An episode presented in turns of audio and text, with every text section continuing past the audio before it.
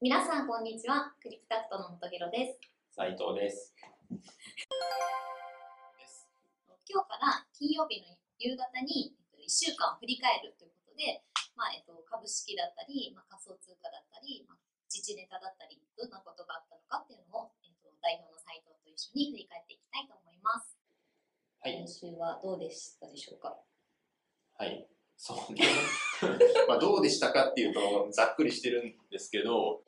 まあ、ね、第1回というところで、まあ、とりあえず、今週、例えば株式市場はい。だと、まあ、さっきちょっと見たら2%ぐらい、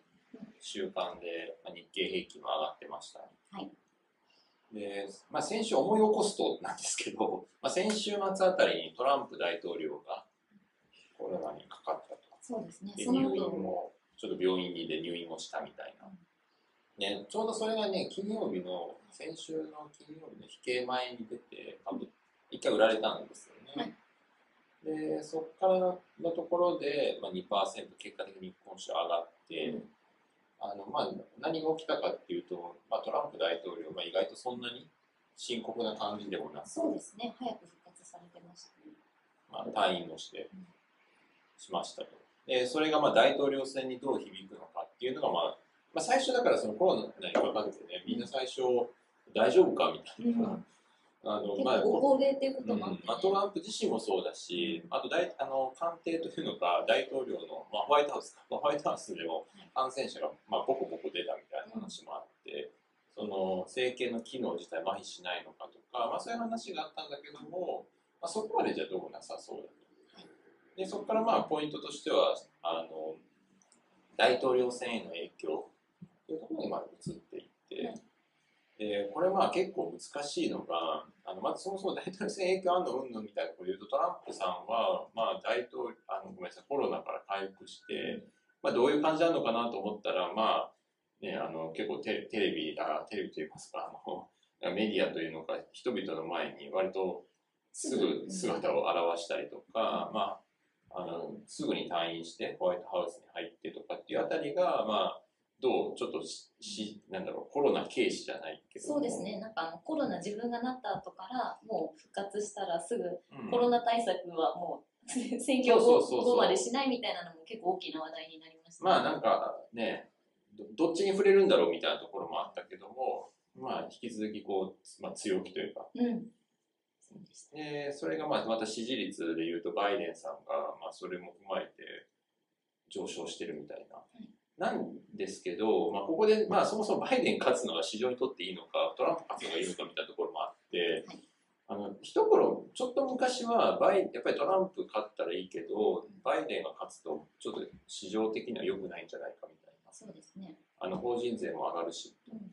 言われたんですけど昨今は別にそうでもなくて、あのバイデンが勝ったら勝ったでそれは株式の転換点の始まりだみたい話もあり、まあ、一方でじゃあトランプが勝つとネガティブなのかっていうと別にそうでもなく、うん若干どっちが勝っても良くないみたいな 感じにだんだんどっちでも最近はなってるだからその割とどいいとこ取りじゃないけど、まあ、でもちょっとそれ個人的には気持ち悪くて。いやまあそれはどっちでもいいのかもしれないけどどっちが勝ってもポジティブとか言われるとなんかうんみたいな。予測的にはより難しくなる、うん。まあ別にどっちが勝ったらネガティブになりますっていう話じゃないっていうのはまあいいとしてもどどっちもポジティブですって言われるとなんだなんだかなんだかよくわかんないなみたいなところもあるし、まあ、少しそれだけこう楽観主義というかあのなってるところで気持ち悪さはなんかちょっと引っかかるところは個人的にはありますが、まあ、いずれにしてもあのバイデンが勝つと必ずしもネガティブむしろポジティブなんじゃないかみたいな見方は結構広がってるのは事実です。で、そんな中でバイデンの支持率が今週まあ伸びたという話はメディアの報道なんか出てるんですけど、でもさちょっとね、調べたりすると、直近の調査だと、例えばフロリダとか、モンタナとかかな、あとは。いくつかの州だと、むしろトランプがめちゃめちゃ支持伸ばしてて、なんかねめちゃめちゃ僅差、これ昨日とかのなんか僅差になってるみたいな。へなんだけど、その調査してる調査会社も、あの、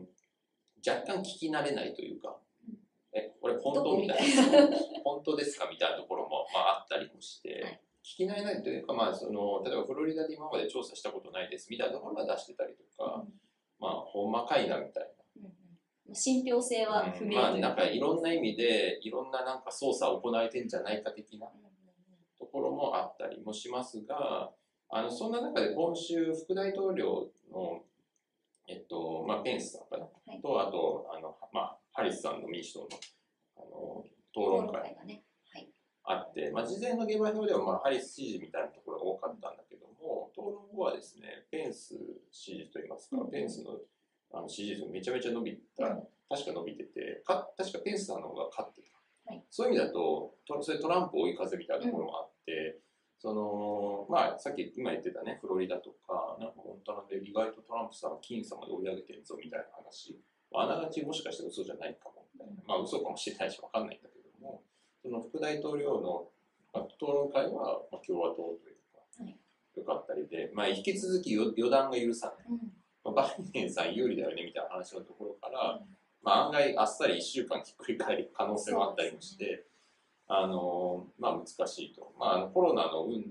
ていうトランプさんコロナかかりました。でコロナ後のいろんななんか行動でまたなんか支持率にさらに開きましたと思いきや、まあ、なんか意外と追い上げてたりとか。うん。あの、まあ、ちょっと難しいよねただどっちに転んでも株,、まあ、株式市場はとしてはいいとこ取りというか。なんか個人的にはあのトランプさんがコロナになった後、バイデン氏があの次の第2回の討論会はオンラインで希望するみたいに言ったら、トランプ氏がなんかね、オンラインだったら拒否するみたいな、うん。アメリカの大統領選って結構おもなんか面白いなと思って、うん。引き続きこ個性というか、すごい出ますよね。う、。そうですね、なんか私は別に投票権とかないんですけど、やっぱり注目しちゃうなってすごい思いました。まあ、10月ね、まあごめんなさい、11月、えっと、あれいつだっけ、3日とか、まあちょっと大統領先生がいつか忘れちゃったんですけど、もうあと1ヶ月とか。いうところなので、あのまあどっちが勝っても悪くいいんじゃないみたいな、まあいい感じの温まってるムードの中、うん。まあやっぱりそうは言っても、それって本当みたいなところもあり、あのちょうどですね、まあ、ややちょっとあれ難しいかもしれないんだけど、市場のボラティリティといって、はい。そのまあ、こう、なんだろうな、まあ、価格の変動みたいな、うんうんうんあのまあ、すごく相場が荒れてるときはボラティリティが高いとか言ったりするんですけど、こういう値動きか、そうそうそうこういう値動きかみたいなことですか？今、ボラティリティが非常に、まあ、だんだん下がってきていて、はい。あのコロナ後ってやっぱりすごい上がったんですけど、うん。だんだんノーマルになってきていて、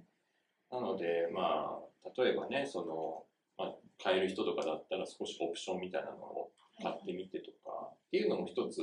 あったりするのかななんて個人的には。それはこうリスクヘッジのためみたいな。まあ、リスクヘッジもそうですしね、まあお、あのボラティリティが低い時っていうのはオプションが比較的安いので、うんまあ、そういった時にそういったものを買ってみて、なるほどね。あのイベントに備える。大統領選こうん大統領選になって、また株式市場も含めてこう値動きが荒い展開になったりすると、まあ、そういったオプションで儲けることができるかも。まあ、あの、ただの一例ですけど。今週としてはやっぱりその米大統領選が一番注目だったかなって。ちょうどね、コロナのかかったみたいな話もありましたので、まあ、そのあたりが気になったところと、まあ、あといきなり話ぶっ飛ぶけども、仮想通貨であのスクエア社、そうですね。ビットコイン購入と。スクエア社がビットコインを50億円ぐらい買ったと。4900何 BTC みたいな。はいはい、出てましたね、ニュース。で、ね、まあ、それも一つのちょっとエポックメイキング的なところもあり、あの仮想通貨市場をそれで少し戻してるか。でもなんかこう一方でイギリスではあの仮想通貨のディレデリバティブ取引開始みたいな、まあ、それはま前からそういう話は出てたので、そんなサプライズじゃないとは思うんですけど、とはいえ、まあ、正式にそれで出ると、まあ、ネガティブになったりそうですね。でもそれを上回るぐらいやっぱり。うん。まあ、ちなみにスクエア社から見ると、50億買ったって言っても、スクエアって別にそんな、ね、バランスシート100億ですから、そういう話じゃないから、あのまあ全体ほんでの一部みうん一部だし、まあ、さっきね、ちょっと調べたんですけど、まあ、これはヤフーファイナンスとかなんで、ちゃんとスクエア社のあのホームページ見たわけじゃないんですけど、